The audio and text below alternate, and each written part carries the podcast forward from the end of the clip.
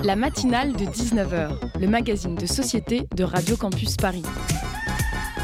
On y parle de sujets sérieux. Il n'y a pas d'édito enflammé sur le communautarisme blanc. De sujets moins sérieux. Ça peut être des bois sculptés à partir de formes naturelles interprétées. De ce qui se passe en Ile-de-France. Je me disais qu'à Paris, on était en avance sur la province. Et de débats pas forcément consensuels. Parlez-nous un peu de cette coupe monstruelle. Tous les jours, du lundi au jeudi, jusqu'à 20h, sur le 93.9. Bonjour à tous, nous sommes le mardi 5 février 2019 et nous fêtons aujourd'hui le 22e anniversaire, si je puis dire, de la fin du service militaire abrogé en 1997 sous la présidence de Jacques Chirac.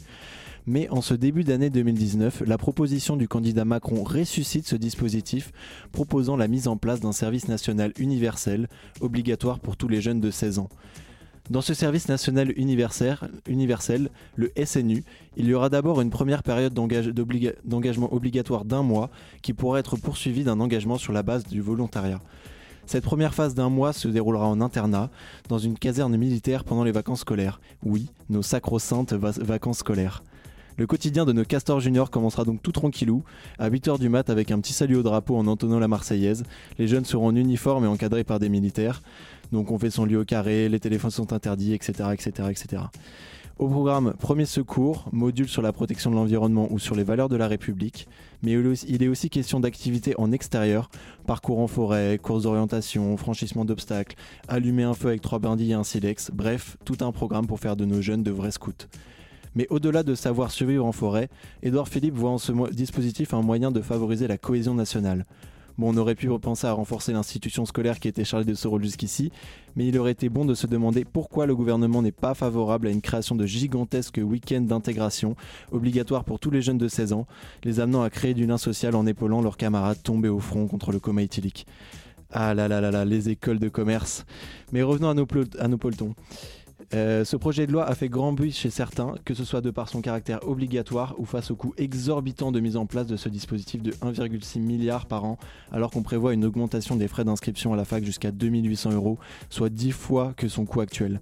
À défaut de pouvoir disposer d'une éducation convenable, les jeunes pourront au moins faire joujou avec un FAMAS pendant quelques jours d'internat dans l'armée. On offre enfin à à certains jeunes l'occasion de pouvoir partir en colo, on va quand même pas se plaindre.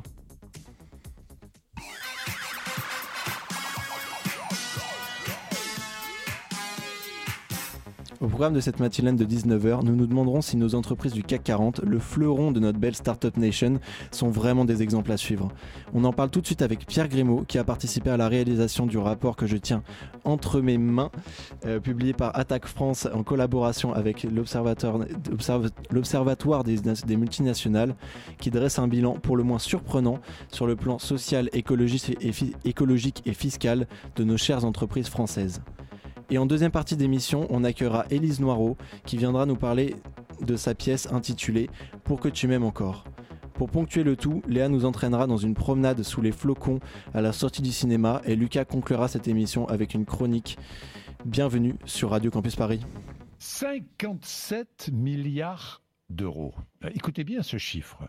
C'est le montant des dividendes versés par les entreprises du CAC 40 à leurs actionnaires records.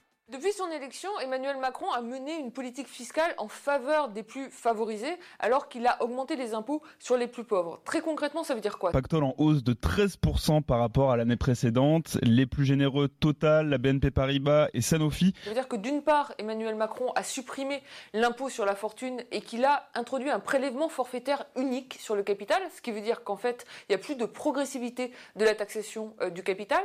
Ces cadeaux aux plus favorisés font que le pouvoir d'achat des 1% les plus riches a augmenté de 6% cette année. Près de 5 milliards euh, d'euros de dividendes chez le laboratoire Sanofi qui vient d'annoncer 750 euh, suppressions d'emplois en France, hein, je le dis en passant. Et celui des 0,1% les plus riches a augmenté de 20% cette année. Les grandes entreprises françaises sont en bonne santé et l'année 2019 s'annonce même meilleure selon les experts. De l'autre côté, si on regarde l'ensemble des Français les plus modestes, qu'est-ce qu'on voit? On a eu une baisse des allocations pour le logement, on a eu un gel des prestations sociales, on a eu une augmentation de la fiscalité tabac, qui est une fiscalité qui porte très fortement sur les plus modestes, et on a eu une augmentation de la fiscalité énergie. Au final, le pouvoir d'achat des plus modestes, lui, a baissé. Donc on a une situation complètement inégalitaire, où non seulement on demande aux, classes populaires de faire un geste, mais les classes populaires, elles voient quoi? Elles voient très bien que ce gouvernement a de l'argent Vous venez d'entendre un montage d'extraits de vidéos RMC et de l'Obs avec notamment l'économiste Julia Cagé. Euh, les chiffres que l'on vient d'entendre traduisent la réalité d'inégalité qui se cache derrière les entreprises qui font, notre vitrine à l'international. Carrefour, Total, Sodexo, aucune de ces entreprises du CAC 40 ne passe entre les, les mailles du filet du rapport Attaque France. Pour ceux qui l'ignorent, Attaque, c'est l'association pour la taxation des transactions financières et pour l'action citoyenne. Elle milite depuis 1998 pour la justice fiscale, sociale et écologique. Pierre Grimaud, bonsoir. Vous êtes coordinateur de l'espace thématique Banque et Finances d'Attaque France. Merci d'être avec nous. Bonsoir, merci pour l'invitation.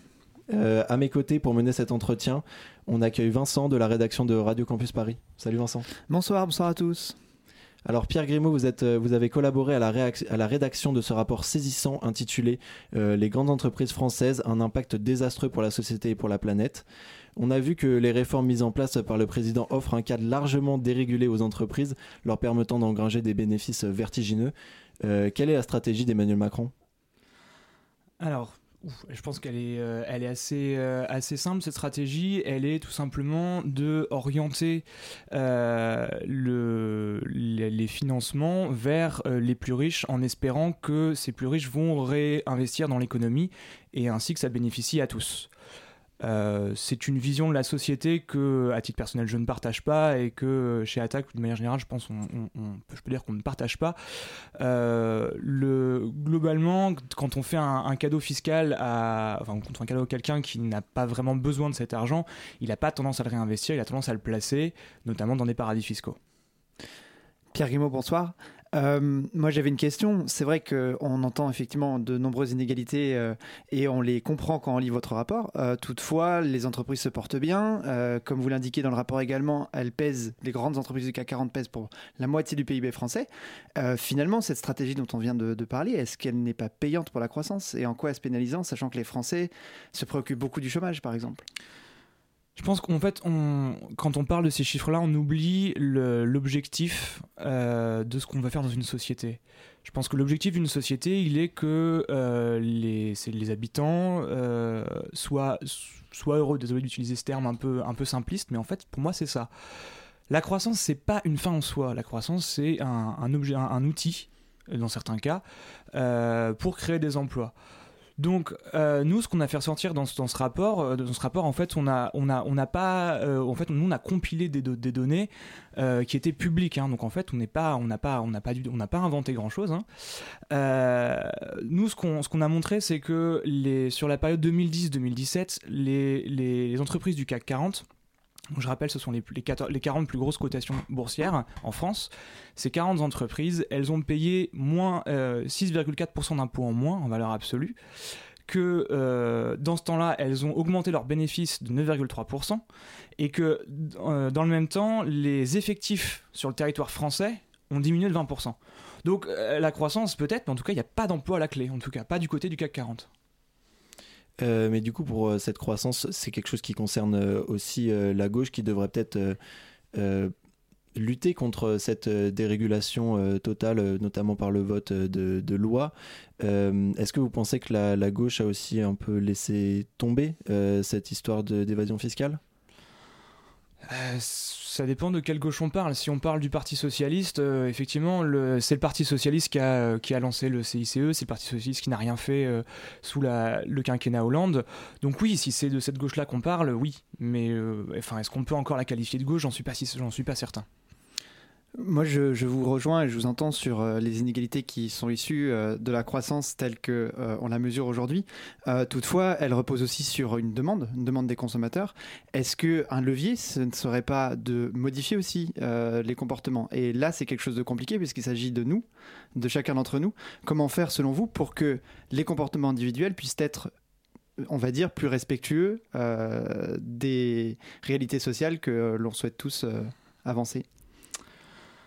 Alors, moi, je me garderais bien de faire des, euh, des, leçons à, qui que ce soit en termes de, de, comportement individuel. Bon, évidemment, euh, c'est c'est positif, c'est très positif si chacun adopte un, comportement individuel du type euh, euh, euh, diminuer sa consommation de viande, trier ses déchets, évidemment. Moi, il me semble que le problème, il est plutôt au niveau sociétal et que ces, comportements individuels, ils doivent absolument être combinés avec des réformes politiques globales. concrètement, moi, si à titre personnel, je choisis de, diminuer ma consommation de viande, Évidemment que c'est bien, mais ça, ça suffit pas, c'est pas ça qui va changer le monde. Il faut qu'il y ait un changement de société entier. Et donc, euh, c'est par une action politique globale qu'on peut faire avancer les choses, à, mon sens en tout cas. Et donc, vous pensez que euh, ce manque de, régulation des comportements individuels, il est dû à un manque euh, de législation à ce sujet? En, partie, en, partie des législations, mais c'est en tout cas j'insiste quand même quand on parle de législation, faut pas toujours voir une législation comme quelque chose de négatif, comme un interdit. Euh, on peut aussi le voir comme quelque chose de positif et comme un encouragement. Euh, moi, j'ai un, j'en veux euh, à titre personnel, j'en veux un petit peu à, certains, à, certains membres de, la, de, partis politiques qui ne voient, par exemple, l'écologie que sous la forme de taxation systématique et du coup, on n'ont porté que ces propositions-là. Or, il y a des propositions aussi positives. Donc ce serait quoi plutôt des récompenses à la place? Je c'est pas enfin oui c'est peut-être des récompenses en tout cas ce serait des, changements de des, changements de paradigme. Euh, aujourd'hui tout est basé sur la sur la croissance et la croissance sur le long terme elle est forcément destructrice. On part du principe qu'on a une croissance qui est euh, la, croissance je rappelle c'est la croissance du PIB le PIB c'est la production euh, annuelle en France on part du principe que cette production, elle est, infinie, on vit sur une planète qui est finie. Donc forcément, il y a un moment où euh, ça va bloquer. Euh, je voulais simplement revenir aussi sur ce que vous disiez sur les impôts, les entreprises qui, euh, en payent moins avec moins d'emplois à la clé. Aujourd'hui, si on parle un peu de la fiscalité dans le monde, il y a un rapport d'Oxfam qui a fait grand bruit, qui a montré que finalement 1% des plus riches empochent presque plus de 80% des richesses. selon vous, qui est responsable quel, quel, Comment en est-on arrivé à cette situation? Ben, je pense que déjà la première chose, c'est que euh, on a on a des, on a une concurrence. À l'heure on a une concurrence entre les États, euh, qui, une, concurrence fiscale. Donc chaque État essaye d'amener euh, les plus riches chez lui en diminuant des impôts. Donc très clairement, c'est la stratégie qui a été adoptée par Emmanuel Macron quand il supprime l'exit tax, quand il supprime l'ISF, quand il met en, instaure le CICE. Tout ça, c'est pour euh, attirer des capitaux dans le pays. Euh, en fait, c'est de faire la concurrence à, des paradis fiscaux. Mais du coup, euh, est-ce qu'il y a d'autres modèles économiques étrangers dont on pourrait s'inspirer? Alors aujourd'hui, nous on a alors au sein d'Attaque, on, a des, on a en tout cas on propose des solutions concrètes en ce qui concerne la, fiscalité. nous, mais qui ne sont pas encore appliquées dans un pays en particulier? Non, il n'y a pas de mise en application. Il n'y a pas encore. Alors il y a des, il y a, y a d'autres, il y a des, il y a des. Je connais pas, je, je connais pas les, les, euh, les, les, systèmes qui sont mis en place dans tous les pays du monde. Euh, à ma connaissance, il n'y a aucun pays qui a mis en place la, la donc une proposition qui s'appelle la taxation unitaire, qui consiste à prendre une entreprise euh, au, au, sens global, donc c'est-à-dire dans, dans sa globalité au sens euh, dans le monde, euh, et de, de, de, la, d'observer son activité réelle en France euh, pour la taxer sur, euh, sur son résultat global au rapport de son activité en France. Nous, ce qu'on dit, c'est que les, les, on doit taxer les profits là où ils sont faits. Mmh. Et donc, un, des, un des gros problèmes aujourd'hui, c'est que les entreprises jouent des, utilisent des mécanismes assez complexes pour transférer la, la, la valeur d'un pays à l'autre pour être taxées là où ça les arrange. Ok, alors on va continuer à parler de vos propositions et de ces inégalités-là. Vous restez avec nous, on continue à, à parler de ce rapport après une, une, pause musicale. Vous écoutez la matinale de 19h. I guess it wouldn't hurt us. We don't have to be around all these coffee shops. Now we got that percolator. Never made a latte greater. I'm saving $23 a week. We drive to a house in Preston. We see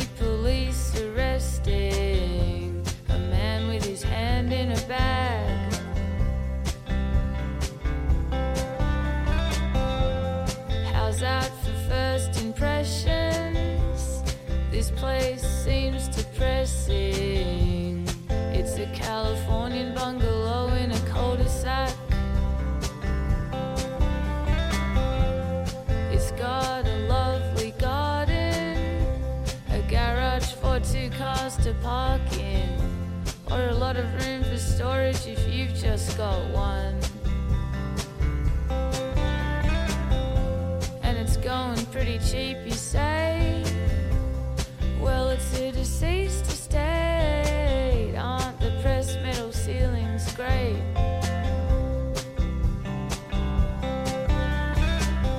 Then I see the handrail in the shower, a collection of those canisters for coffee, tea, and flour, and a photo of a young man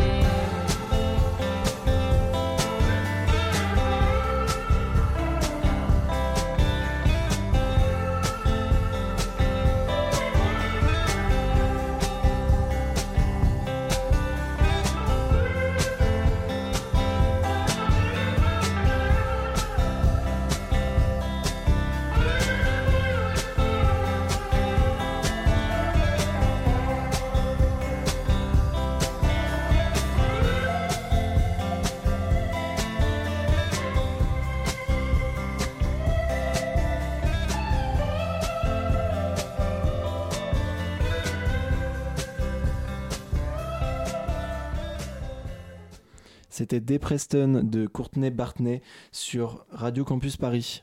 La matinale de 19h sur Radio Campus Paris. Il est 19h19, nous sommes toujours en compagnie de Pierre Grimaud qui nous éclaire sur ce rapport qui dresse le bilan de nos entreprises du CAC 40. Alors euh, Vincent, tu avais une question? Oui, Pierre Grimaud, quand on lit effectivement le rapport d'attaque, euh, on se rend compte que euh, la ligne rouge, vraiment derrière tous les thèmes qui sont abordés, c'est le principe de fiscalité. C'est vraiment la fiscalité qui transparaît. En quoi ce prisme d'analyse est important pour vous? Alors, euh, bah déjà, euh, Attaque à la, base est une association pour la taxation des transactions financières. Donc forcément, nous, c'est notre prisme d'analyse. Ensuite, nous, on considère qu'il y, a un- problème au niveau de la perception de l'impôt aujourd'hui. On considère qu'il faut remettre la question de l'impôt au centre du débat, puisque l'impôt, c'est ce qui fait la société. L'impôt, c'est ce que nous, on met en commun en tant que, en tant que membre d'une société euh, et qu'on se repartage. Euh, donc c'est une question qui est extrêmement importante, euh, notamment parce que en fait la question de comment on le collecte et comment on l'utilise, c'est ça qui permet de, financer par exemple la transition éner- énergétique, donc on en parle, les questions sociales. Et voilà, je voudrais juste dire qu'aujourd'hui il y a un il y a un article très intéressant de, l'Humanité euh, qui, a, publié une nouvelle estimation de l'évasion fiscale euh, en France.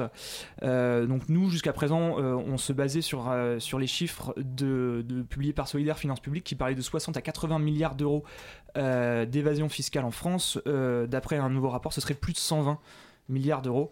Donc c'est quand même des, chiffres qui sont très importants. Et donc ces sommes-là, elles manquent pour financer euh, notamment la transition énergétique. Alors on va parler un peu de transition énergétique justement. Euh, vous parlez donc à l'instant de l'impôt. L'impôt, euh, effectivement, c'est ce qui fonde aussi la société. C'est une contribution de tout le monde. Pourtant, il faut aussi qu'il soit consenti.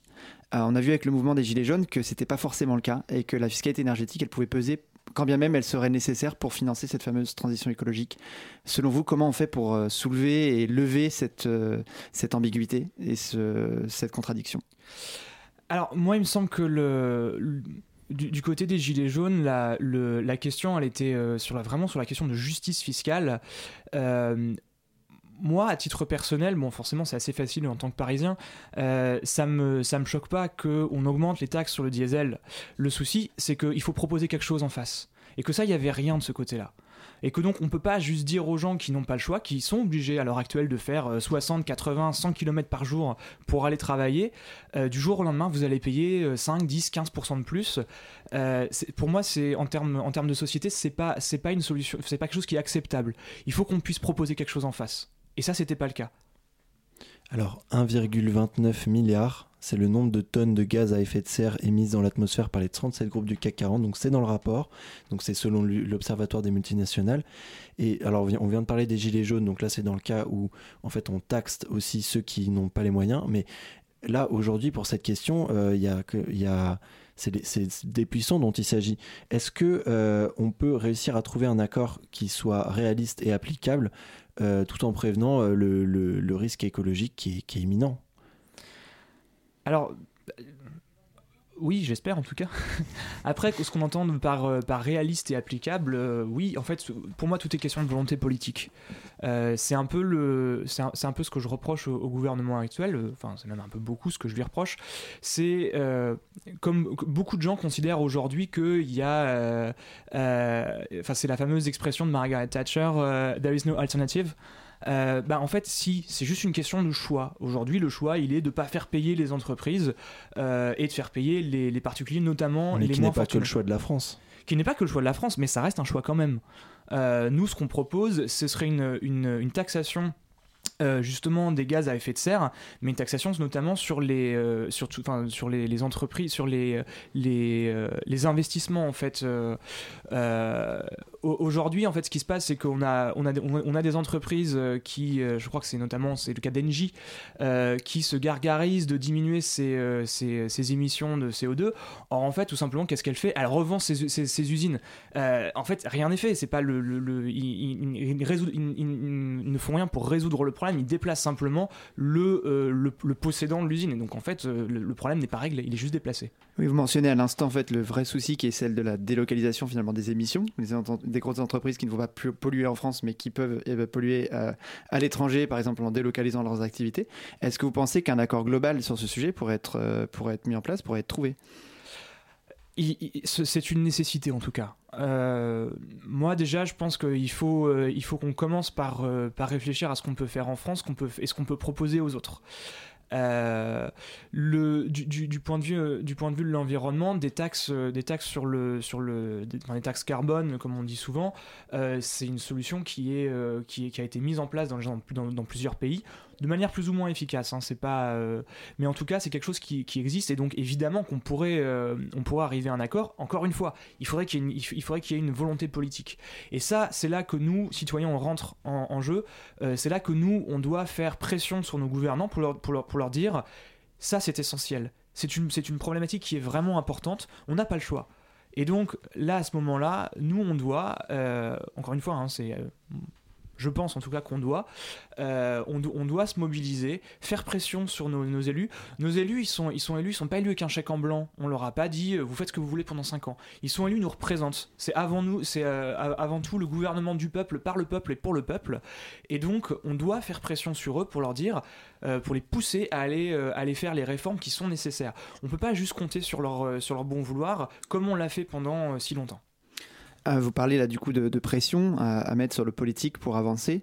Euh, j'aimerais vous entendre un peu sur votre perception justement de la sensibilisation et de la mobilisation des gens et comment vous, à Attaque, vous faites pour vraiment influencer et promouvoir vos, vos idées. Alors nous, depuis, euh, depuis quelques temps euh, à Attaque, on a fait euh, un certain nombre d'actions de désobéissance civile. Euh, on a euh, donc la, désobéissance civile, ça, consiste à, faire une action où on est à la, on va en fait on va dénoncer une situation qui est euh, au moins il est, enfin à minima illégitime euh, d'une manière qui est euh, qui, qui, est qui, choque. Euh, notamment, ce qu'on a fait, c'est qu'on a repeint des, des, des, vitrines de, banques, notamment la Société Générale ou la BNP, avec du blanc de meudon. Le blanc de meudon, c'est un produit d'entretien. C'est ce qu'on voit notamment sur les, si vous voyez des, cafés qui sont en, travaux, on, on repeint les vitrines au blanc de meudon pour pas qu'on voit à l'intérieur qu'ils sont en train de faire des travaux. Nous, on a utilisé ça. On voulait dénoncer l'opacité fiscale. Et pour ça, on s'est retrouvé, on est plusieurs à s'être retrouvé- à s'être retrouvés en garde à vue. Euh, alors que, donc là je, fais référence à une action qu'on avait menée sur les Champs-Élysées en, en 2017. Euh, on était une trentaine de militants. Euh, on venait dénoncer en fait l'opacité fiscale. On, avait aussi dénoncé le fait que Frédéric Oudéa, qui était le directeur général de la Société Générale, qu'il est toujours d'ailleurs, avait fait un parjure, de, devant le Sénat puisqu'il avait juré que la Société Générale n'avait plus de filiales dans les paradis fiscaux. Or, les Panama Papers ont euh, révélé l'inverse. Donc pour lui, euh, strictement rien. Nous, on s'est retrouvés en garde à vue et on a été reconvoqués plusieurs, jours plus tard. Les charges ont finalement, été abandonnées. Euh, mais c'est pas, voilà, c'était la première action où ça a été le cas pour nous. Il y a eu d'autres actions comme ça. Euh, ce qui se passe, c'est que quand on fait ce genre d'action on dénonce en fait ça, on va, on va, on fait des actions qui sont visuellement euh, très fortes.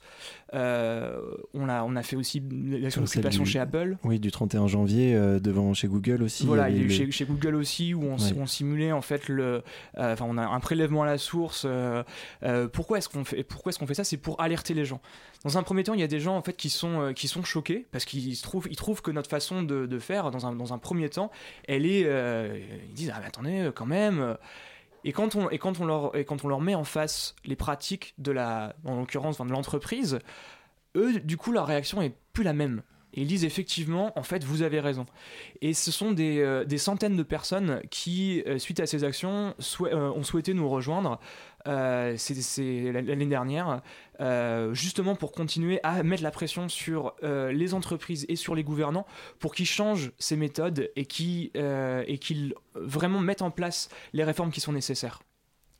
Et euh, donc, est-ce que euh, rapidement, euh, parce que le, temps presse, mais est-ce que rapidement vous êtes confiant finalement sur la possibilité de la société française de se mobiliser, de faire vraiment pression? Parce que quelles seraient les conséquences politiques quand on voit que par exemple il faudrait euh, 250 ans, je pense, à un salarié de chez Carrefour pour toucher ce que gagne son dirigeant? Est-ce que vous ne pensez pas qu'il y aurait des conséquences politiques majeures si tout le monde se mettait d'un coup à, faire pression, comme vous dites, et à avancer ensemble? Non, je pense que c'est euh, c'est le principe de la démocratie en fait, que euh, on doit, on doit redonner la, la, la, la parole à chacun. Et il faut surtout, à mon sens encore une fois, euh, se rappeler que euh, les gens euh, sont euh, ont fondamentalement une intelligence et qu'il faut, qu'on leur fasse confiance. Il faut qu'on leur fasse confiance pour discuter, pour réfléchir. Après, on ne sera pas tous d'accord, mais c'est pour moi le- l'essence même de la, de la possibilité de faire avancer les choses. Plus on aura de personnes qui réfléchiront et plus on risque d'avancer loin. Voilà, donc je rappelle qu'ATTAC est une association indépendante à laquelle vous pouvez adhérer ou faire un don. Euh, on peut retrouver ce rapport et l'ensemble des travaux que vous avez menés sur le site france.attac.org. Et euh, voilà, merci, c'est, tout est correct? Tout est correct. Super. Eh ben, merci Pierre Grimaud d'avoir été au micro de la matinale de 19h. On se retrouve juste après ça. Merci à vous.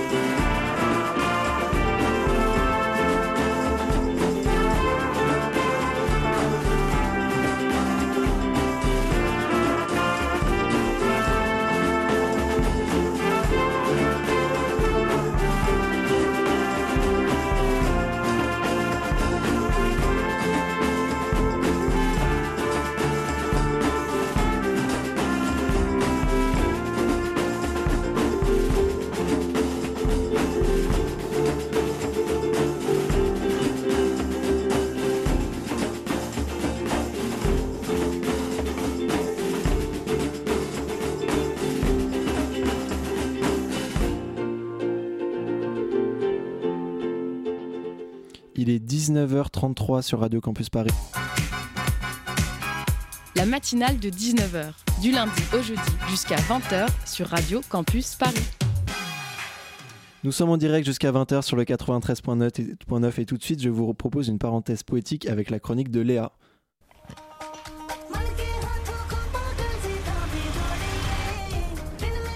Mardi soir. Janvier et ses humeurs équivoques courent à leur fin. Il est 22h, l'écran s'éteint. Les noms des acteurs au générique succèdent à ceux des personnages et la fiction se referme sur elle-même. Mais ce soir, à la sortie du cinéma, une visiteuse impromptue chute sur mes épaules et prend le ciel au dépourvu. Il neige.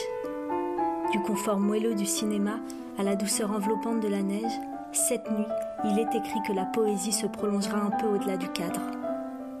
Alors je marche dans la neige, je sens mon pas différent, adouci qui atterrit sur le bitume. Je prends un curieux plaisir à laisser des traces. J'écoute le bruit de nos corps sous la neige. Pourquoi aimons-nous tant la neige? Pourquoi cette joie toute simple et enfantine soudain en moi? Peut-être parce que la neige nous raconte une autre histoire de notre quotidien. Elle revisite la nuit en noir et blanc.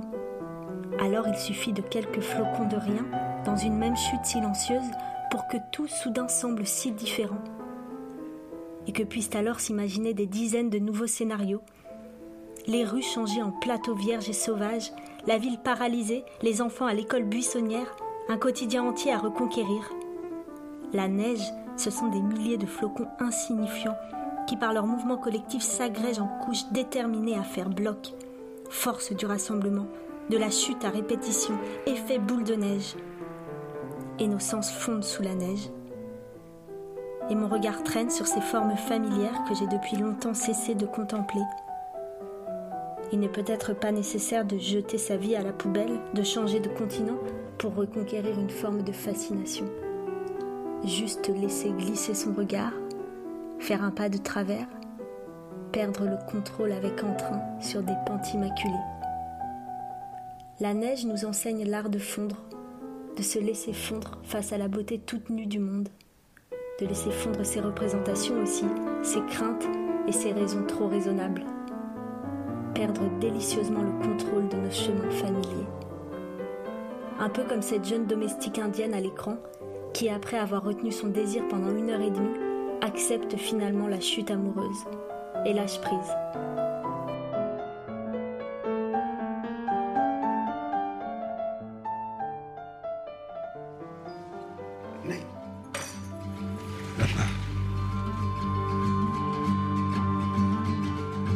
आप जो भी फील करें। आखिर में मैं आपकी सर्वेंट ही हूँ ना। Look at things from her perspective if you really like her just let her be fuck tell me how you feel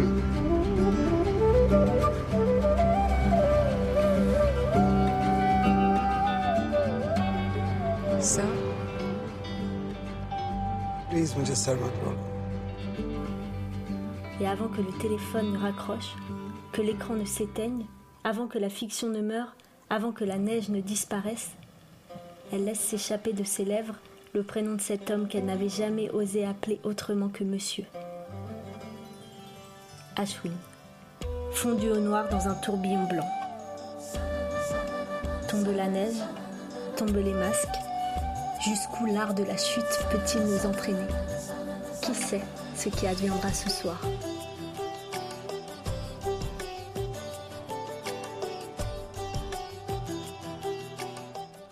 Un grand merci à Léa pour sa chronique. Vous pouvez la retrouver en podcast après l'émission. Et nous, on continue sur Radio Forum avec une des plus belles voix du moment. Je la vois déjà qui arrive, je l'entends. Plutôt, c'est Céline Dion, avec qui on commence cette soirée tout de suite sur Radio Forum, la chanson de l'année, si ce n'est de la décennie, pour que tu m'aimes encore. Je peux pas savoir ce qu'il y a dans la tête de Tony. Sa tête, c'est comme un pays que je connais pas. C'est comme si Céline Dion avait écrit ses chansons en pensant à ce qu'il y a dans la tête de Tony. Monsieur Mathieu Giraud, au fond, si on veut bien enlever ses mains du décolleté de Mademoiselle Minard, qui est accessoirement, je le rappelle, votre cousine. Je pense pas, Elise, qu'on puisse exactement dire que tu es maltraitée, hein, que tu es vraiment, alors là, emprisonnée par ta mère ou empêchée de vivre. Quand je suis arrivée au collège, Tony était dehors, assis sur la mobilette d'un troisième avec plusieurs autres garçons plus grands. Il était en train de cracher par terre. Trop classe. Quand vous êtes au sol, vous ramenez le bras devant comme ça, mais faut pas avoir peur. Bam, bam, on y va On se cobre Ok les chéris Ah C'est un con Mais c'est un fou, Elisa, c'est un chien complètement fou, mais c'est un chien de loupard Regardez les gens alcoolisés, on sait pas comment il peut réagir Ah, On veut quoi à la fin? On veut leur en foutre plein la vue. À tous vos profs en télo là, alors faut pas avoir peur. Ok? C'est eux qui auront peur, fils de pute. Allez Il est 19h39 sur Radio Campus. On accueille, euh, on Élise Noireau qui vient nous parler de sa pièce Pour que tu m'aimes encore. Euh, votre spectacle traite de la vie d'une adolescente de 13 ans et demi avec euh, ses déboires, ses réussites. Pourquoi avoir eu envie de revenir sur ce moment si particulier qu'est l'adolescence? Bonsoir. Alors effectivement, pour que tu m'aimes encore, raconte l'histoire d'une jeune adolescente de 13 ans et demi, Élise, qui est un peu euh, mon double fictionnel, c'est-à-dire que c'est un personnage que j'écris en partant de mes souvenirs euh, euh, d'adolescence. Euh, pour que tu m'aimes encore euh, est un spectacle qui fait, qui en fait s'inscrit dans une trilogie. C'est-à-dire que c'est le chapitre 2 euh, d'un travail que je mène sur euh, le- l'enfance et la jeunesse, en fait. Donc, il y a eu un premier volet que j'ai créé euh, en 2011 qui s'appelait La banane américaine, qui parlait de l'enfance, qui suivait les aventures de cette petite fille, euh, à, ce moment-là, qui était une petite fille, Élise, qui avait 9 ans. Pour que tu m'aimes encore, donc Élise a 13 ans et demi. Et puis, je crée le troisième et dernier volet, là, en mai prochain. Ça s'appellera Le champ des possibles et ça va parler de l'entrée dans l'âge adulte, donc euh, des premières années d'étu- d'étudiants. euh, le personnage a 19 ans.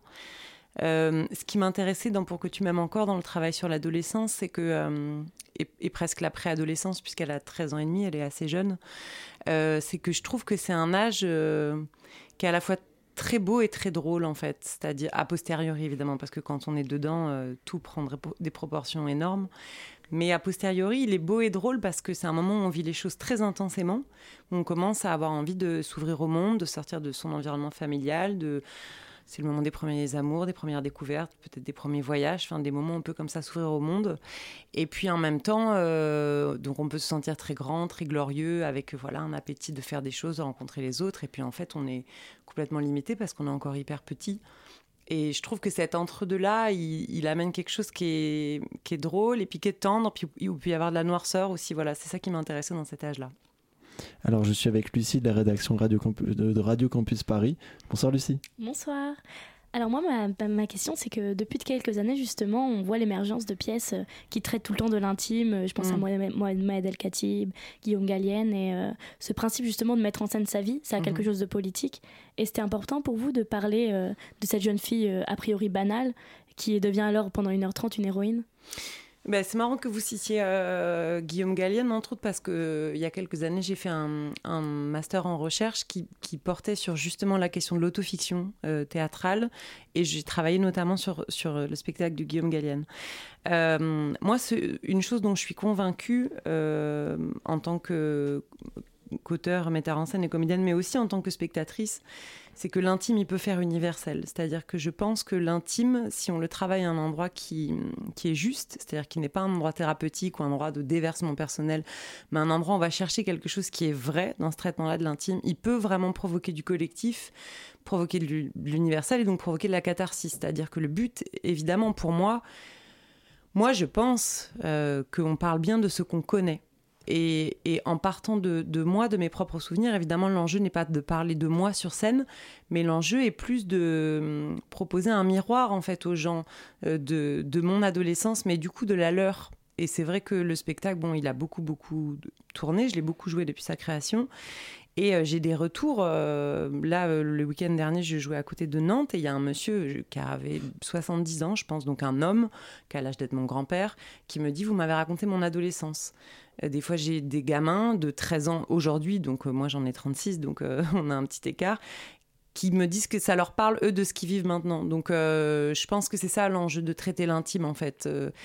Pour moi, c'est pas tant le sujet de l'intime qui importe, c'est la manière dont on le fait, et qu'à un endroit, ça puisse créer un miroir chez les gens et donc créer de l'émotion et du vécu personnel, en fait. Justement, votre euh, mémoire de fin d'études, ça portait sur euh, la parole familiale sur scène. Oui. C'est un peu une mise en pratique, euh, ce spectacle? Euh, c'est pas une mise en pratique parce que ce travail de recherche, je l'ai fait plutôt avant. euh, Enfin non, donc d'ailleurs ça pourrait être une mise en pratique. non, c'est pas une mise en pratique. Enfin là où en fait ce travail de recherche pour moi il a été vraiment fondamental, c'est que il m'a permis de nourrir d'une réflexion universitaire et théorique cette d'interroger cette démarche-là à travers ce prisme-là. Et, euh, et pour moi, c'était important parce que j'étais très consciente des écueils euh, de, de parler de soi sur scène. En fait, ça m'inquiétait beaucoup de savoir si c'était une chose euh, qui pouvait être intéressante, qu'on avait le droit de faire, qu'elle allait être pénible pour tout le monde, ou, si ça pouvait être intéressant. Et du coup, en allant chercher là-dedans et creuser là-dedans et trouver des œuvres qui parlaient de l'intime et qui, moi, me touchaient en tant que spectatrice, mais aussi en tant que lectrice. En littérature, il y en a beaucoup. Et ben, je, ça m'a aidé à mettre effectivement cette chose-là sur pied. Mais par contre, mon travail euh, sur scène n'est pas du tout un travail théorique. C'est un travail euh, très concret avec des personnages très incarnés. euh, voilà. Vous restez avec nous, euh, Oui. Élise, pour continuer à parler de Pourquoi tu m'aimes encore, euh, juste après cette courte pause.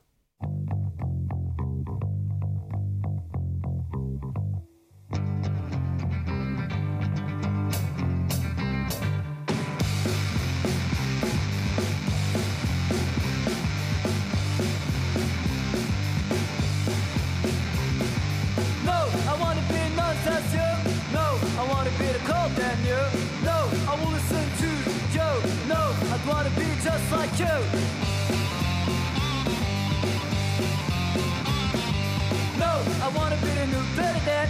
No, I don't want to have a good job. No, I don't want to have kids. No, I don't want a perfect life.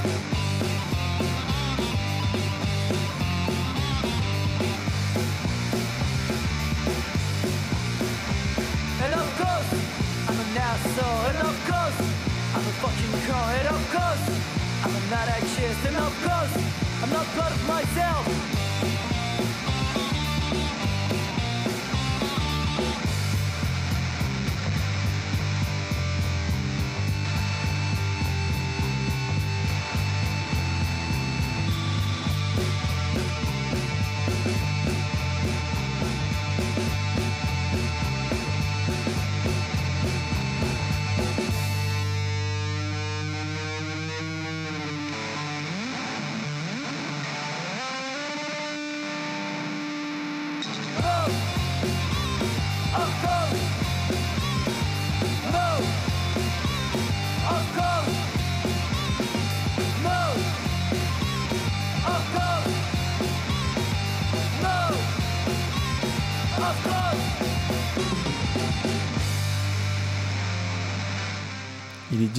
19h47 sur euh, Radio Campus Paris. Nous sommes avec Élise Noireau qui vient nous parler de Pour que tu m'aimes encore, cette pièce de théâtre.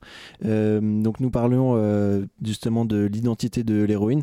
Cette, héroïne, elle a une identité. Quelle est la part d'autobiographie dans cette pièce? Le terme autofiction euh, parce que euh, autobiographie, euh, bon, c'est une notion qui est plus utilisée en littérature, puis surtout qui implique un pacte de vérité euh, avec le lecteur ou le spectateur, auquel moi je m'astreins pas du tout. Donc autofiction, j'aime bien parce que c'est un travail du souvenir, mais avec lequel on se laisse de la liberté quoi dans l'écriture et la réécriture des choses. C'est-à-dire que tout est vrai, tout est faux quoi. Ça vient de mes souvenirs. Chaque personnage ou chaque situation est clairement inspiré de choses que j'ai vécues. À cet âge-là. Donc ça peut être la première boom, le premier voyage scolaire, euh, le premier amour, euh, les premiers profs, euh, voilà, tout ce qui fait la vie, et puis les rapports avec la famille, parce que ça parle beaucoup du rapport avec la mère. Donc tout est vrai, mais tout est évidemment grossi, passé à la loupe, écrit, réécrit, euh, voilà, c'est de l'autofiction. Donc tout vient du réel et en même temps tout est réinventé. Moi j'ai une question, est-ce qu'il y a un côté un peu cathartique de justement rire sur cet âge qui est, qui est relativement ingrat? Et euh, vous avez hésité à parler de certains détails euh, Oui, je pense qu'il y a quelque chose de cathartique. euh, oui, oui, pour moi et puis surtout pour les gens qui viennent. Enfin, l'idée de la catharsis, c'est voilà qu'on expurgue les choses qui nous font du bien ou qui nous font du mal, mais collectivement. C'est-à-dire la catharsis, c'est pas une chose qui se fait individuellement. C'est une chose qui se fait ensemble dans le moment du théâtre. C'est sûr que euh, bon, on dit âge ingrat, euh, l'adolescence, c'est pas pour rien, quoi. C'est-à-dire qu'il y a des choses qui sont très gênantes, quoi. Euh, parce qu'il y a beaucoup de maladresse. Euh, mais je crois qu'en fait, c'est hyper agréable pour tout le monde de se remettre les pieds dans les maladresses de nos 13 ans et demi. C'est-à-dire que, par exemple, dans le spectacle, il y a une scène de boom où voilà, c'est vraiment une boum dans un garage avec une, boule à facettes, trois spots, des gobelets, enfin, euh, avec des gens qui se roulent des pelles sur un canapé. euh, et en fait, c'est hyper drôle quand on regarde à distance, mais quand on a cet âge-là, c'était tellement important. Et du coup, les gens rient, ils sont gênés, mais ils sont très émus aussi de replonger là-dedans. Et vraiment, je trouve cet endroit-là, il est, il est joli, quoi. Et donc du coup, vous, vous racontez un petit peu ces souvenirs-là et comment est-ce qu'aujourd'hui on peut arriver peut-être aussi à la stéréotyper d'une certaine manière. Euh, les personnages, ils peuvent être parfois qualifiés de, euh, de grossiers, comme Mm. euh, la prof de sport qui peut être très masculine, la mère au foyer dépressive, mais vous reprenez euh, justement ces stéréotypes pour aller un petit peu au-dessus. Donc c'est, il joue un espèce de rôle fédérateur et le fait qu'il soit cliché, ça permet aux spectateurs de se reconnaître. Est-ce que vous êtes posé la question de ne pas aller trop loin dans, dans ce stéréotype, dans cette caricature? Bah euh, oui, euh, on essaye, j'essaie que les personnages soient quand même des humains, c'est-à-dire que on- oui, on pousse le curseur un peu loin, ils sont tous un peu grossis, ils sont tous un petit peu poussés à la caricature, mais voilà, comme si on épaississait un peu le trait. Mais en même temps, euh, j'essaye qu'ils soient humains, donc effectivement, de pas aller trop loin pour que ça ne devienne pas des espèces de, marionnettes, en fait, des choses fausses. C'est des, des vrais gens, quoi. Le personnage de la mère, par exemple, qui est très important dans le spectacle, c'est un personnage qui a aussi beaucoup de de noirceur, de sensibilité. euh, voilà, il y a plusieurs couches quoi dans ce personnage. Mais justement, moi, je l'ai trouvée très touchante, cette Ouais. mère qui est, qui est en fait qui est, qui est toujours présente, euh, à contrairement à- au père euh, Mm. absent dont on parle très peu. Et euh, moi, c'est la phrase euh, Je suis une conne, c'est ça Mm. Qu'elle sort à plusieurs reprises. euh, C'est que vous, vous, avez, vous avez déjà entendu votre mère dire ça ou... Oui, oui, bien sûr, oui, oui. euh, c'est sûr que dans ces spectacles-là, euh, vraiment un des pivots de mon travail, c'est ça, hein, c'est le rapport avec la mère et avec ma mère, mais à travers ça avec toutes les mères en fait, parce qu'on on ne devient pas tous la mère ou le père de quelqu'un, mais on est tous l'enfant d'une mère. Donc ça, c'est vraiment une question qui est très universelle. C'est sûr. et, hum, et donc cette question-là, elle est fondamentale pour tout le monde. Moi, elle a été très sensible pour moi parce que j'ai une mère avec qui les choses n'ont pas été toujours euh, évidentes. Euh, mais c'est vrai que oui, oui, bien sûr, je l'ai, je, l'ai entendu dire ça. Mais ce qui m'intéressait là-dedans, c'est cet endroit tellement complexe du, du rapport qu'on peut avoir avec notre mère, qui est un mélange d'amour, de haine, de, de, de, de recul en même temps, d'incapacité de se séparer. Enfin, c'est très compliqué ce qui joue dans le rapport avec la mère, quoi. Et, et effectivement, je trouve que c'est un personnage euh, qui a, qui a beaucoup de, de facettes. Quoi. En même temps, elle aime passionnément sa fille et sa fille l'aime aussi énormément. Et en même temps, euh, cet amour-là est beaucoup trop fort et étouffant quelque part. Et pourquoi avoir choisi euh, Pour que tu m'aimes encore comme chanson référence et comme titre du spectacle? Alors oui, le spectacle s'appelle Pour que tu m'aimes encore parce que donc cet ado prépare pour la fête du collège une chorégraphie avec ses copines sur cette chanson de Céline Dion. Euh, alors j'ai choisi cette chanson parce que en fait, je cherchais. Bon, oui, j'aimais bien Céline Dion quand j'avais cet âge-là, mais euh, un... j'étais pas une fan non plus absolue. Ce truc-là est grossi dans le spectacle. Mais en fait, il y a plusieurs choses. Il y a d'une part que je, trouvais ça intéressant de traiter le rapport à l'idole. C'est-à-dire que je pense que quand on est ado, un truc qui est important, c'est la question des figures auxquelles on peut s'identifier, des idoles, que ce soit des chanteurs, des acteurs, des musiciens ou autres. Et, euh, Céline Dion, c'est un peu l'idole, quoi. C'est-à-dire, euh, on a les paillettes, on a Vegas, on a tout. Et j'aimais bien cette, cette idée-là. Euh, j'aimais aussi l'idée du tube, c'est-à-dire que pour que tu encore, c'est une chanson qui a infusé. Bon, l'album a dû sortir en 93 ou 14, je sais plus, mais euh, c'est une chanson qui a infusé vraiment toute une génération. Qu'est-ce que c'est d'entendre une chanson tout le temps à la radio, de l'avoir tout le temps dans la tête, enfin qui infuse vraiment une époque et jusqu'à aujourd'hui, parce qu'aujourd'hui les mômes devant qui je peux jouer ce spectacle connaissent encore la chanson, quoi. Donc c'est vraiment le tube qui a infusé. Et puis ce qui m'intéressait beaucoup c'est que, euh, et c'est pourquoi je l'ai choisi aussi comme titre, c'est que le, c'est, c'est évidemment en double sens, c'est-à-dire que c'est le titre de la chanson, c'est ce que Céline Dion, dans le texte, euh, désigne à un amoureux, mais en fait, si tu prends les paroles, ça peut très bien être la fille qui dit ça à sa mère, c'est-à-dire tout ce qu'elle va faire pour qu'elle l'aime encore, comment elle va s'adapter et devenir la personne que l'autre attend pour être encore aimée. Ça, je trouvais que c'était intéressant. Votre mère, elle a vu votre spectacle? Oui, oui, oui. Elle en a pensé quoi? Bah, pff, elle en a pensé quoi? Elle euh, trépigne pas de joie, mais ça va, ça se fait. non, ça va, ça va. Mais surtout, c'est un spectacle qui marche euh, très bien. Donc, euh, le travail est reconnu. Enfin, c'est ça pour moi qui est important surtout. C'est que c'est un spectacle. Mm. Justement, les retours du public, euh, parce que vous parliez de, de ce- cet aspect inter- intergénérationnel, Mhm. c'est vrai que enfin, moi, je me suis reconnue quand, pour que tu m'aimes encore. euh, Mm. J'étais comme une groupie et, et je pense que ça fait à chaque, euh, chaque génération. Vous avez, vous avez l'impression ça dans les retours? Bah euh, oui, euh, le spectacle. Donc euh, moi, je l'ai, il a été créé il y a trois ans. Et depuis, on a fait plus de 180 dates. Donc il a vraiment beaucoup joué. On l'a joué à Avignon, à Paris, en tournée, en France, à l'étranger, etc. Et il tourne encore.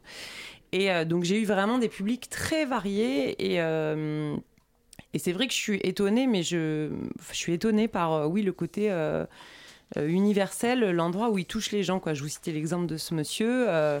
Euh, voilà, j'ai euh, des, des ados qui m'ont écrit, un duo de copines qui m'ont vu à Avignon, qui nous ont dit euh, depuis trois ans, viens voir tous les ans à Avignon parce qu'on adore votre spectacle, on fait la Corée à nos parents, l'été au camping. Enfin, voilà, j'ai des mères de famille qui m'ont dit, oh là là, je me suis reconnue dans la mer, donc du coup j'en ai parlé avec ma fille. Enfin, donc oui, oui, je crois que les gens sont touchés. Après, c'est vrai que c'est un spectacle qui peut ou provoquer vraiment beaucoup de rire, ça arrive souvent que la salle soit hilar, ou des fois des réactions assez émues, assez sensibles. Il y a aussi des gens qui sont venus me voir euh, vraiment très en pleurant quoi à la fin parce que ça, pour des gens qui ont des rapports difficiles avec leur mère, ça peut venir toucher un endroit qui est, qui est fort. Merci Élise Noiro d'avoir été au micro de la Avec matinale. plaisir, merci Euh, pour rappel, on peut retrouver toutes les informations sur euh, Pour que tu m'aimes encore sur le site de la Comédie de Paris.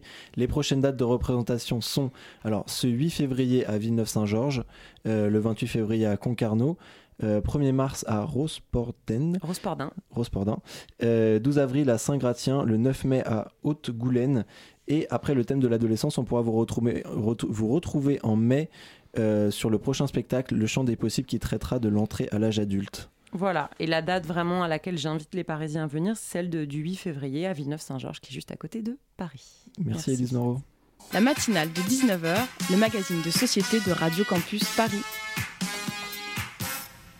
Et pour finir cette matinale de 19h, on accueille Lucas pour sa chronique. Salut Lucas, dis-nous tout.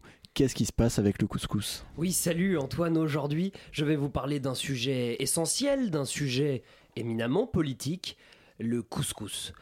Il s'agira alors dans cette chronique de discuter ensemble, d'argumenter, de s'interroger sur les origines de cette spécialité culinaire issue de la cuisine berbère. Une spécialité que l'on peut accompagner de légumes, d'épices, d'huile d'olive, de viande et même de poisson pour les plus aventuriers d'entre nous. De poisson, oui.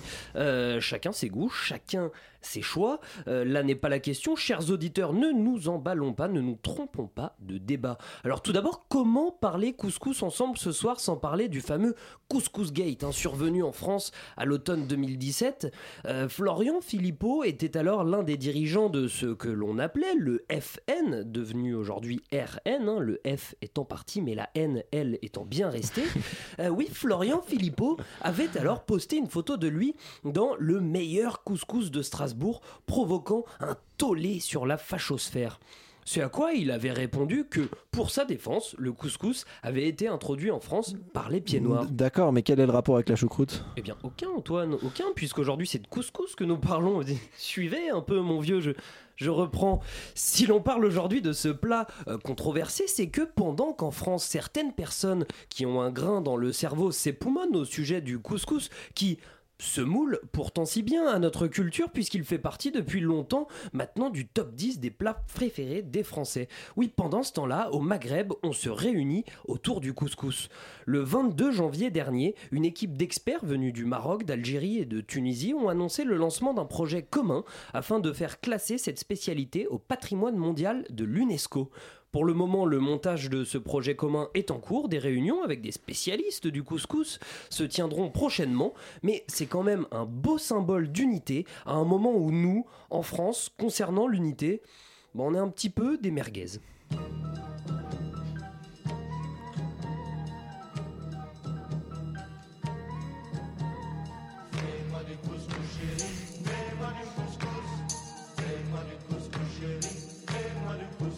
Merci Lucas pour cette chronique qui donne fin. Il est bientôt 20h, la, la matinale s'est terminée. Merci à Vincent et Lucie qui ont été avec moi pour réaliser ces interviews. Merci à Léa et Lucas pour leurs chroniques respectives. Philippe à la réalisation et Bettina à la coordination de cette émission.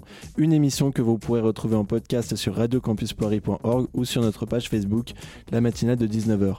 On revient demain, même heure, mais tout de suite le placard, émission LGBT sur Radio Campus Paris. Bonne soirée sur le 93.9.